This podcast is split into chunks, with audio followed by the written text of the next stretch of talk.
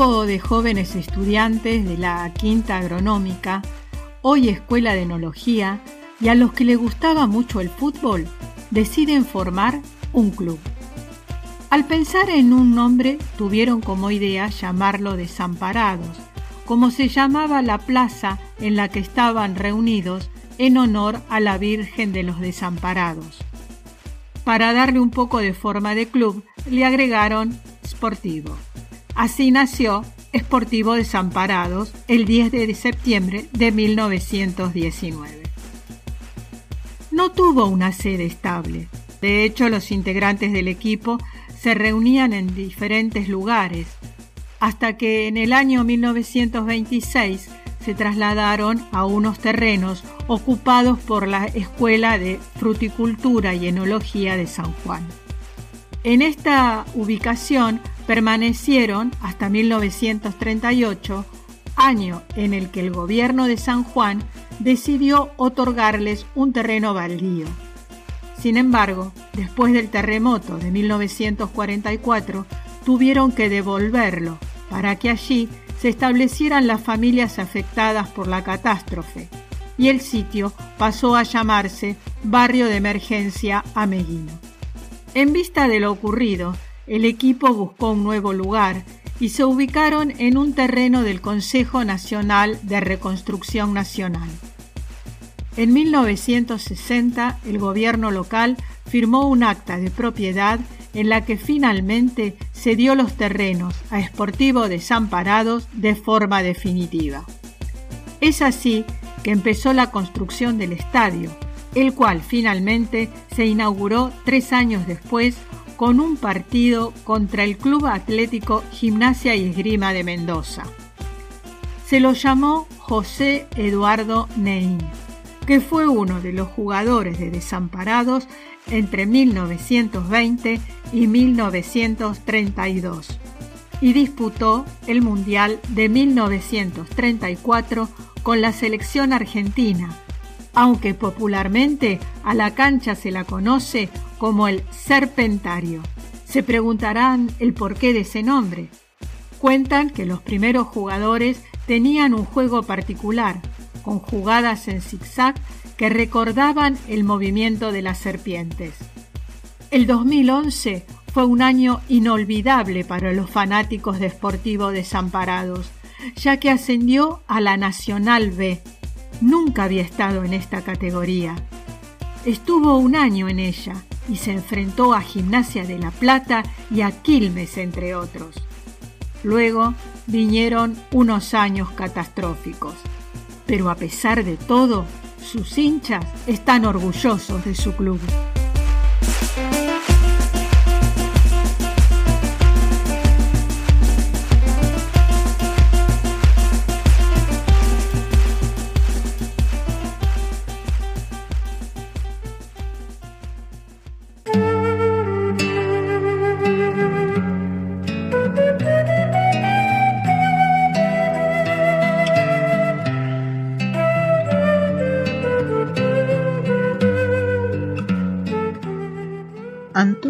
Sebach, más conocido en el ambiente deportivo como Payo, es admirado en la provincia de San Juan como un ídolo del ciclismo por haber demostrado a través del deporte el sacrificio, el empeño y hasta la superación física de su persona. Un hombre de una entereza total. En junio de 1967 cuando se preparaba en Winnipeg, Canadá, para competir en los Juegos Panamericanos, un auto conducido por una persona en estado de ebriedad atropelló a Pacho e hirió fuertemente su pierna derecha.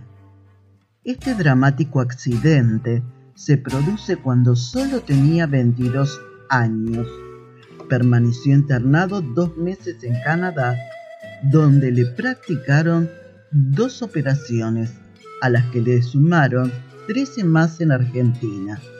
A los cinco años de su accidente, Payo retomó su segunda etapa en la carrera ciclística y durante 10 años fue titular de la selección argentina. Es recordado por haber ganado la prueba del precampeonato del mundo en Montreal y haber corrido en los Mundiales de Canadá 74 y Venezuela 77. Brilló en su especialidad. Fue ejemplo de vida y un caballero deportivo. Payo falleció el 23 de julio de 2012 y la provincia de San Juan, ciudad del ciclismo, le rindió homenaje con una escultura hecha por Hugo Vincio Roselot, que se encuentra en la emblemática esquina de Avenida España y Belgrano. Allí se ve un monumento que muestra a Payo en su bicicleta de carrera con los brazos levantados como señal de triunfo.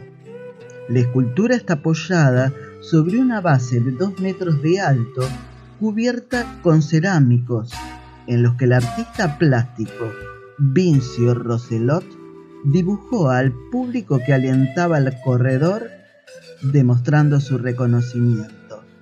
Además puede leerse su biografía que sirve para resaltar las virtudes humanas y deportivas de quien luchó contra la adversidad y la venció.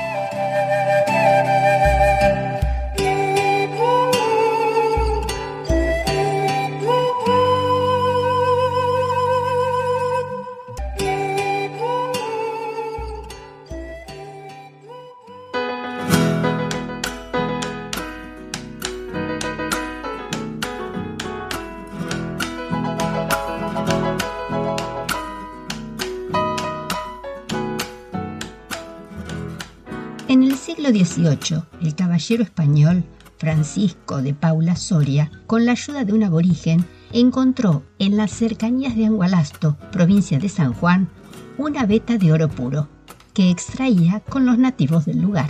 Cuenta la historia que Soria debió viajar repentinamente a Chuquisaca, Bolivia, y para evitar que durante su ausencia alguien se quedara con su fortuna, despidió a los mineros y enterró en un lugar secreto el tesoro que había acumulado. El plan era volver por su oro, pero Soria se enfermó y murió en Chuquisaca, sin poder buscar el metal precioso. Pero el caballero alcanzó a dejar escrito y confesarle a un sacerdote jesuita el lugar exacto donde lo había enterrado y el derrotero en seguir para hallarlo te encargo que saldréis del camino de Calingasta y tomando al poniente por el camino de los indios, busques con alguna prolijidad una piedra verde de estatura de un hombre que está parada y encontrada que sea la voltearéis y excavaréis. Allí dejé tapados millones de oro y plata que alcanzarán para vos y varias generaciones. La historia del tesoro de Osorio llamado así por el apellido del caballero español Soria, fue imán para que varios personajes de la provincia de San Juan se dedicaran a su búsqueda, entre ellos el poeta José Leónidas Escudero, quien manifestó, estuve buscando el tesoro en la cordillera de Colanguil. En Angualasto alquilamos burros y estuvimos un mes buscando el famoso tesoro de Osorio, cuando ya tenía conocimiento de minerales pero no hubo vestigios. Y también el periodista Rogelio Díaz Costa, quien según sus propias palabras, no debe esperarse que exista tal tesoro y que, si lo hubiera habido en algún tiempo, debió haber sido extraído por los jesuitas, que fueron conocedores del mismo, o por alguno de los muchos buscadores que desde hace cuatro siglos se encuentran empeñados en descubrirlo.